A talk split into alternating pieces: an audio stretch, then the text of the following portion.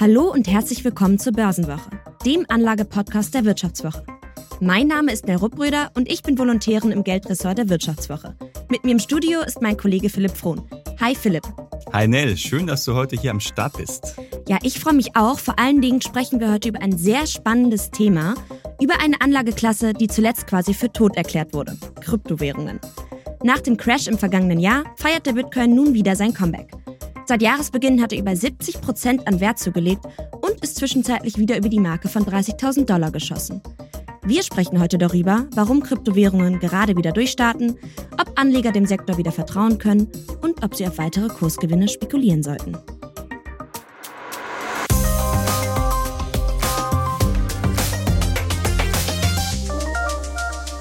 Philipp, du schreibst ja für die Wirtschaftswoche unter anderem über Kryptowährungen und hast ja selbst eine Mini-Position im Portfolio.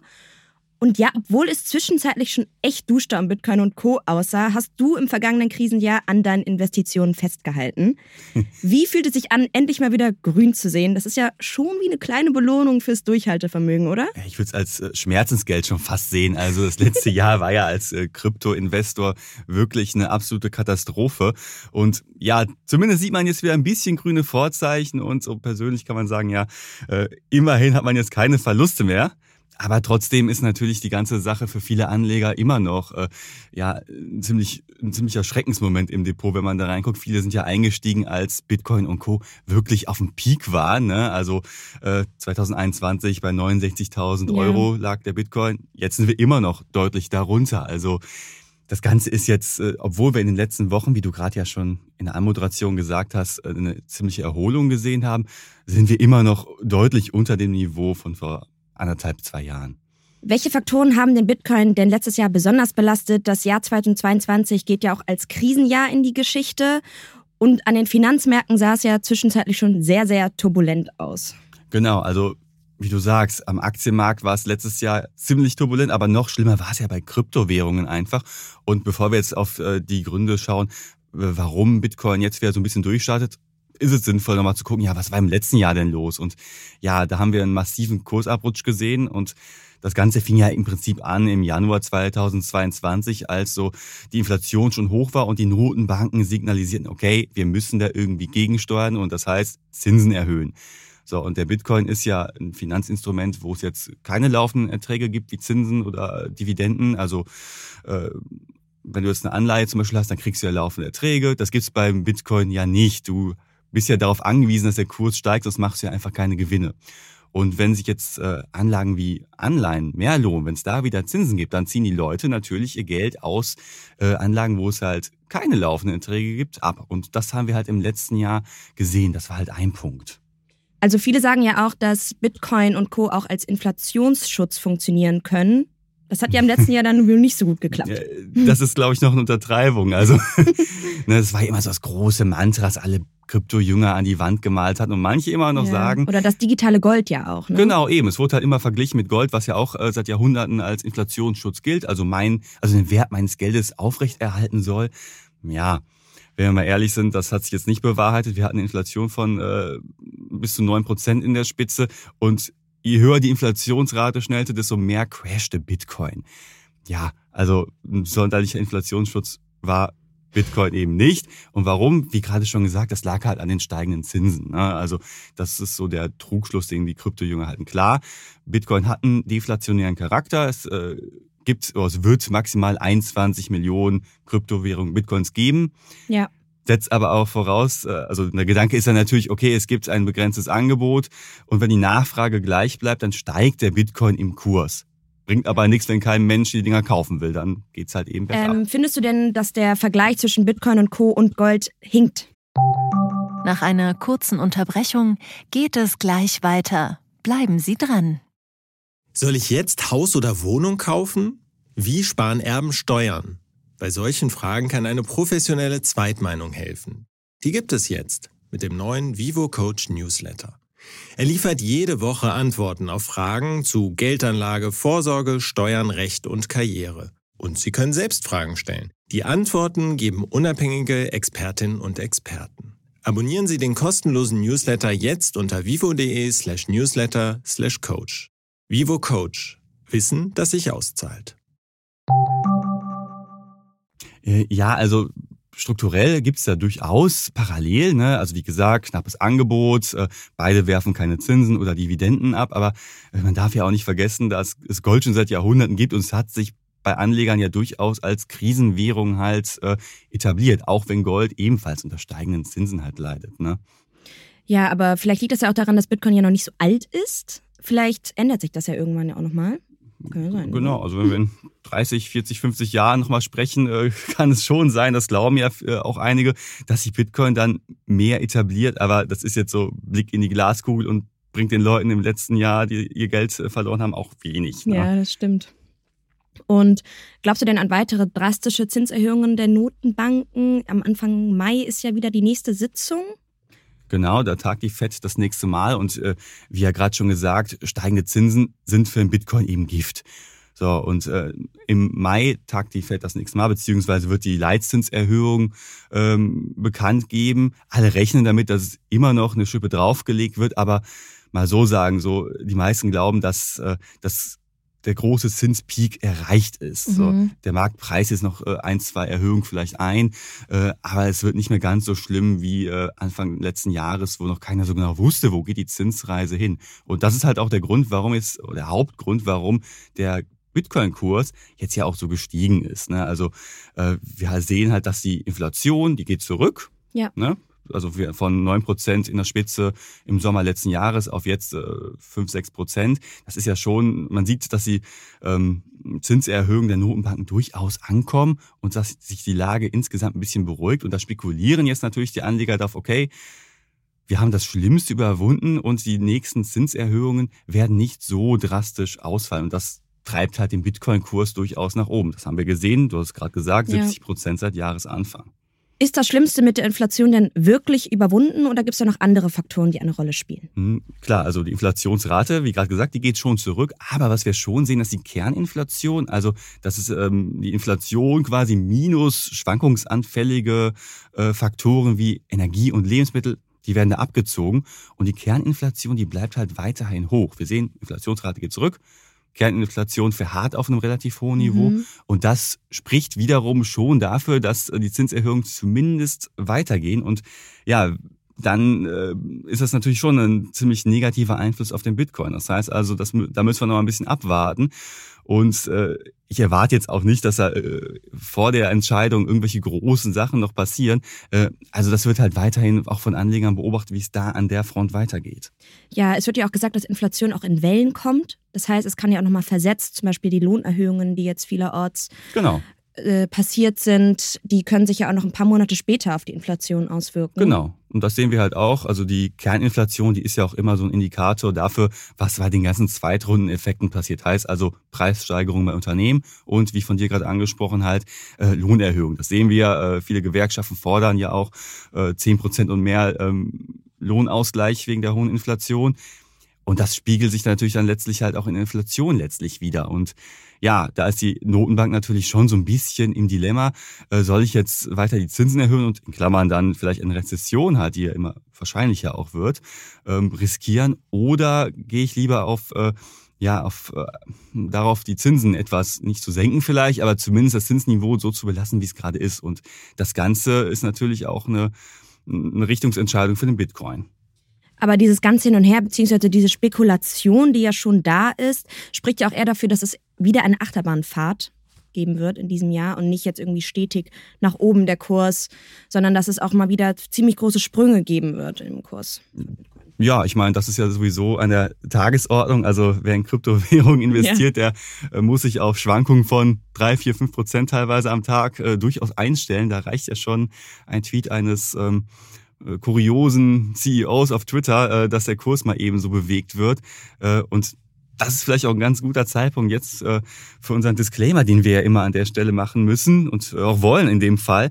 Also das hier ist keine Anlageempfehlung und wir machen auch keine Anlageberatung. Also, liebe Hörerinnen und Hörer, wenn ihr eine Entscheidung am Kapitalmarkt treffen wollt, dann informiert euch gut und äh, vorher selbst äh, darüber, ob die Investition wirklich sinnvoll ist und ob es mit eurem Risikoprofil übereinstimmt. Das muss man, glaube ich, gerade bei Kryptowährungen ja nochmal sagen. Ja, das zum Thema Inflation. Ähm, es spricht ja auch viel dazu, dass die Zinswende jetzt überwunden ist, beziehungsweise die größten Schritte sind jetzt getan. Es gibt ja aber natürlich noch andere Faktoren, die den Bitcoin im letzten Jahr belastet haben. Welche waren das denn so, Philipp? Genau, also wie gesagt, letztes Jahr war ein absolutes Horrorjahr für Kryptoanleger, nicht nur, weil die Notenbanken da so mega angezogen haben, sondern weil es ja auch durchaus große Probleme in der Branche selbst gab. Also wir haben zum Beispiel im Mai letzten Jahres gesehen, dass der äh, Stablecoin Terra äh, gecrashed ist. Also Stablecoin ist ja eine Kryptowährung, die eigentlich immer eins, äh, ein Dollar entsprechen soll, also an Dollar gekoppelt ist. Und da haben wir gesehen, dass äh, diese Kryptowährung sich von dieser Dollarkopplung entfernt hat. Und das darf einfach nicht passieren, ist aber passiert und das hat halt auch nochmal einen mega Kursrutsch ausgelöst. Äh, viele Kryptounternehmen gingen auch pleite. Und das ging dann letztlich im November so weiter. Und wir erinnern uns alle noch an äh, die illustre Figur Sam Bankman-Fried. Das war ja der Gründer von FTX, der einst drittgrößten Kryptobörse, die ja letztlich auch pleite gegangen ist in diesem ganzen Strudel. Äh, und ja, das war natürlich ein absoluter Vertrauensverlust hat das ausgelöst in der Kryptowelt. Ne? Also und der Kurs, der ging da ja auch nochmal deutlich bergab auf 15.000 Dollar äh, in der Spitze. Und ja, jetzt scheint es halt so, als hätten die Anleger das Ganze so ein bisschen verdaut. Ja, Ging aber ziemlich schnell, oder? Also ein halbes Jahr nach diesem riesengroßen Beben. Also ich bin da schon. Ja, aus dem Augen, aus dem Sinn, würde ich sagen. Ne? Ja, aber ich meine, diese ganze Aufarbeitung, die geht ja noch weiter. Ich meine, äh, im Oktober steht Sam Bankman-Fried auch wegen äh, Betrugsverdachts ja. vor Gericht. Äh, gleichzeitig geht der Bitcoin-Kurs wieder so weit nach oben. Also das Ganze ist ja noch nicht ganz ausgestanden eigentlich. Ne? Ja, also, aber wenn der Gerichtsprozess beginnt, dann wird das sicherlich auch nochmal Auswirkungen haben auf den Kurs, oder?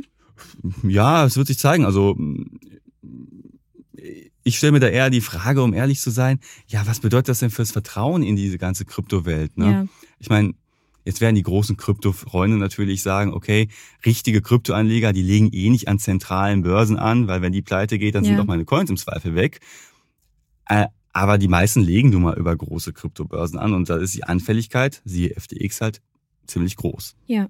Genau, also man könnte sagen, äh, Inflationssorgen, die sind äh, die gehen etwas zurück, dementsprechend auch äh, die Erwartungen äh, bezüglich steigender Zinsen. Auf der anderen Seite ist der Markt auch etwas ja optimistischer geworden, was ja. halt das Vertrauen halt angeht. Ne? Und angesichts all dieser Faktoren würdest du sagen, das sind die Gründe, warum der Bitcoin-Kurs gerade wieder steigt? Genau, also wie gesagt, ne, die Inflationserwartung geht zurück, Zinsen, da ist zumindest der Peak erreicht, denken halt viele. Und wenn das halt so bleibt, dann sieht's halt für den Bitcoin auch tendenziell erstmal besser aus. Also klar, wir haben jetzt gesehen, wir haben uns man muss sagen, wir nehmen ja am Donnerstag auf, keine Ahnung. Ja. Äh, vielleicht äh, hat sich der Kurs bis zur äh, Ausstrahlung am Montag dann noch etwas verändert, aber zwischenzeitlich sind wir wieder unter 30.000 ja. Dollar gelandet. Also es ging dann wieder etwas zurück. Aber da kann man sagen, okay, das sind auch Gewinnmitnahmen, die jetzt Anleger einfach machen. Tendenziell müssen wir sagen, dass der Aufwärtstrend seit Jahresbeginn eben da ist wegen dieser Faktoren. Ja. Wie es weitergehen wird, das weiß halt bei Kryptowährungen niemand. Ne? Man hat keine Glaskugel und ja. anders als äh, bei Unternehmen, da kannst du dir anschauen, wie sind die Fundamentaldaten, äh, wie ist die Unternehmensgewinnentwicklung, welche Prognosen gibt es. Das gibt es bei Kryptowährungen ja. ja, nicht wirklich. Ne? Also, Obwohl ja einige Experten gesagt haben, dass die dieses Jahr den Bitcoin-Kurs wieder auf 100.000 Dollar oder Euro? Meistens Dollar, aber ja, ja ich meine. Sehen. Ja, aber das, das haben sie sehr optimistisch. Natürlich, aber das haben sie letztes Jahr auch schon gesagt. Und am Ende waren wir bei, keine Ahnung, 20.000 Dollar am Ende des Jahres. Und ja, ich äh, halte solche Prognosen im Kryptobereich für absoluten Bullshit, um ehrlich zu sein. Ne? Also das, damit sollte sich auch niemand irgendwie äh, rüsten, dass ja, okay, der Bitcoin-Kurs wird Ende des Jahres so und so stehen. Ja. Und das äh, würden wir an dieser Stelle auch nicht machen. Äh, Natürlich, die Frage ist ja natürlich, kann ich mit Kryptowährung wieder reich werden, die sich jetzt alle stellen? Ich würde es mal mit einem Nein beantworten, glaube ich, außer ich habe extrem großes Glück. Ähm, aber klar, es weiß keiner, wie sich der Kurs weiterentwickelt. Es gibt Faktoren, die jetzt äh, zumindest auf eine Bodenbildung erstmal hindeuten. Aber im Großen und Ganzen ist man da, äh, kann man da nicht in die Glaskugel schauen. Ne? Zumal ja auch hinzukommt, äh, dass ja äh, durchaus die Regulierung jetzt auch etwas weiter anzieht. Ne? Ja. Inwiefern, was gibt es da für Veränderungen? Hm, also wir haben ja gesehen in Bezug auf FTX, da hat ja der, haben die Behörden ja schon erkannt, okay, wir müssen da vielleicht mal intervenieren, sonst kommt es ja immer wieder zu irgendwelchen Problemen. Und gerade in den USA, da gehen die Behörden schon ziemlich stark jetzt auf einzelne Kryptounternehmen zu und ähm, reichen Klage ein, zum Beispiel in Bezug auf Binance, das ist ja die größte ja. Kryptobörse der Welt.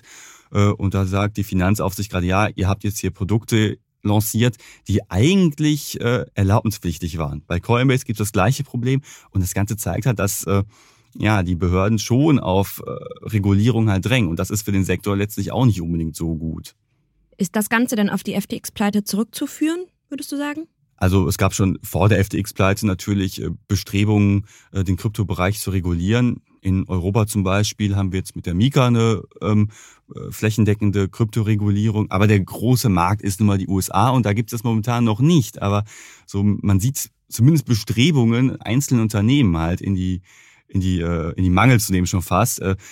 Aber ein großes Regelwerk gibt es da noch nicht. Aber wenn das jetzt kommen sollte, hat das natürlich auch Einfluss auf den Kryptomarkt und gegebenenfalls auf den Kurs. Als Anleger natürlich profitiere ich eher davon, ja. äh, wenn es da eine gewisse Regulierung gibt. Andererseits, wenn Produkte quasi rausgenommen werden aus dem Programm, dann schränkt mich das natürlich auch in meine Investmentstrategie ein. Glaubst du denn, es wird große Veränderungen geben? Oder durch die Regulierungen? Ich glaube, ja, in Bezug auf die Unternehmen vielleicht. Da wird dann äh, das Geschäftsmodell beeinträchtigt. Aber man muss ja auch sagen, und das sagen ja auch alle Krypto-Fans, eigentlich ist der Kryptomarkt ja dezentral gedacht. Ja. Also ich kann mein Geld natürlich an einer zentralen Börse anlegen, das ist schön einfach, aber die Idee ist natürlich, dass es ohne das ganze Zeug geht und dann ist es natürlich deutlich schwieriger, äh, Kryptowährung zu regulieren. Also wie willst du etwas regulieren, wo es keinen Ansprechpartner gibt, ja. wie beim Bitcoin? Ne? Das funktioniert nicht. Also würdest du sagen, dass solche sogenannten Kryptobörsen ja auch eher gegen das Prinzip von Bitcoin und Krypto überhaupt sprechen, dass es da solche Mittelsmänner gibt. Mhm. Total, weil diese grundlegende Idee, die wir gesehen hatten, ähm, ein, also wie ist Bitcoin entstanden? Das war ja so als Reaktion auf die Finanzkrise 2007, ja. 2008, äh, wo die Krypto-Jünger gesagt haben, okay, wir retten hier gerade das Bankensystem, das finden wir doof, also wollen wir ein Finanzsystem ohne Intermediäre haben, also wie Banken. Und daraus ist das halt entstanden. Und äh, ja, natürlich sprechen dann Kryptobörsen gegen den Grundgedanken äh, der Kryptowelt. Und das hat sich ja auch, das ist vielleicht auch noch ein Faktor für ja. die äh, Kursrallye, die wir gesehen hatten, äh, als äh, die Bankenkrise letzten Monat so, so losging, ne, mit der Pleite der Silicon Valley ja. Bank und dann das Drama um die Credit Suisse, da stieg halt der Bitcoin-Kurs auch ziemlich an. Ja. Und das lässt sich halt damit erklären, weil ne, für die Kryptowelt, die sagt halt, wir brauchen keine Banken, wir sind die Alternative. So, und gerade in dem Punkt, äh, zu dem Zeitpunkt, als halt die Banken in die Krise geraten, startete Bitcoin nochmal richtig durch. Und ja, das ist halt auch nochmal einer der Faktoren ja. neben Inflation, die zurückgeht und äh, Zinswende, die jetzt den Kryptokurs noch ein bisschen getrieben hat. Ne? War das nicht auch das erste Mal, dass der Kryptokurs sich quasi von den Aktienkursen abgehoben hat? Die waren ja normalerweise immer ziemlich ähnlich. Genau, also man hat durchaus immer gesehen, dass äh, Bitcoin sich wie so Tech-Aktien entwickelt mhm. haben in den letzten Jahren. Ne? Ist ja genauso wie, äh, wie eine Technologieaktie ja ein Wert, der ziemlich zinsabhängig ist. Wir haben es gesehen, die ganzen Tech-Aktien gingen ja im letzten Jahr auch mega bergab. Ja. Äh, und jetzt, wie du gerade schon gesagt hast, entkoppelt sich das so ein bisschen und wir entwickeln uns anders und seit Jahresbeginn noch deutlich besser als äh, viele Aktien. Wie nachhaltig das ist, das äh, werden wir jetzt auch sehen. Ne? Ja, also sind die Kursanstiege denn übertrieben, würdest du sagen? Seit Jahresbeginn, du meinst diese 70 Prozent, die ja, wir genau. da gesehen haben? Ja, also es ist erstens, wie schon gesagt, überraschend. Äh, übertrieben ist in der Kryptowelt, glaube ich, so einiges. Äh, aber es deutet halt vor allem darauf hin, was Anleger halt glauben. Und zwar hoffen sie halt dementsprechend auf äh, ein Ende der, der Zinserhöhung. Äh, und viele sehen natürlich auch das Niveau, das wir Ende 2022 hatten, als guten Einstiegszeitpunkt. Nach dem Motto, okay, wir haben jetzt hier ein Niveau von 20.000, äh, wir waren mal bei 69.000, da ist Potenzial. Aber auch da, inwiefern es aufgeht, das kann halt keiner sagen. Ne? Eine Riesenspekulation. Ja, also also für mich als Anfängerin an der Börse eher nichts, ne? Ich meine, das musst du wissen. Es gibt viele, die sagen, 5% äh, Krypto im Portfolio können nicht schaden. Aber wenn du gerade erst an der Börse anfängst, würde ich äh, vielleicht doch eher sagen. Ich glaube, ich würde nicht in meinen ETF-Sparplan jetzt noch ein äh, Krypto-Asset mit reinpacken. Ja, also ne, da, da sagen auch viele, okay, erstmal ein Grundstück an Aktien aufbauen, ein ja. Grundstück an äh, äh, Anlagen, die nicht so riskant sind wie jetzt Kryptowährung und dann kann man weiter schauen. Aber es spricht jetzt, zumindest aus meiner Sicht, der Kollege Buschmann, mit dem ich ja hier öfter im Podcast war, wird das sicherlich anders sehen, nichts gegen eine kleine, wohlgemerkt kleine Kryptoposition im Portfolio und dann vielleicht auch nicht den letzten Shitcoin, sondern äh, doch eher eine Kryptowährung, die sich dann Ja. halbwegs etabliert hat wie Bitcoin oder Ethereum. Du hältst aber an deinen Kryptoinvestitionen weiter fest, oder? Ja, schöne Schlussfrage, aber äh, ja, äh, wie ja gerade schon gesagt, ich bin ja froh, erstmal aus der Verlustzone da raus zu sein und äh, natürlich bleibt die erstmal drin. Vielleicht geht da noch was, ne? Aber wie gesagt, man sollte da eher Geld reinstecken, wo man denkt, okay, wenn das weg ist, kann ich es irgendwie verkraften. Das ist, glaube ich, bei Kryptowährungen eine ganz gute Idee. kleines Investitionsexperiment. Absolut, absolut. ja, liebe Hörerinnen und Hörer, und äh, wir haben natürlich noch eine kleine Bitte am Ende der Folge an euch. Und zwar haben wir eine, eine Umfrage immer und wollen wissen, ja, wie gefällt euch der Podcast? Was können wir besser machen? Was läuft gut? Und was würdet ihr euch vielleicht wünschen? Und ja, teilt uns gerne eure Meinung mit unter vivo.de slash Zufriedenheit und diesen Link, den findet ihr auch unten in den Shownotes. Und das war's auch schon von uns aus Düsseldorf. Und wir hören uns nächste Woche. Tschüss und Tschüsseldorf aus Düsseldorf. Tschüss.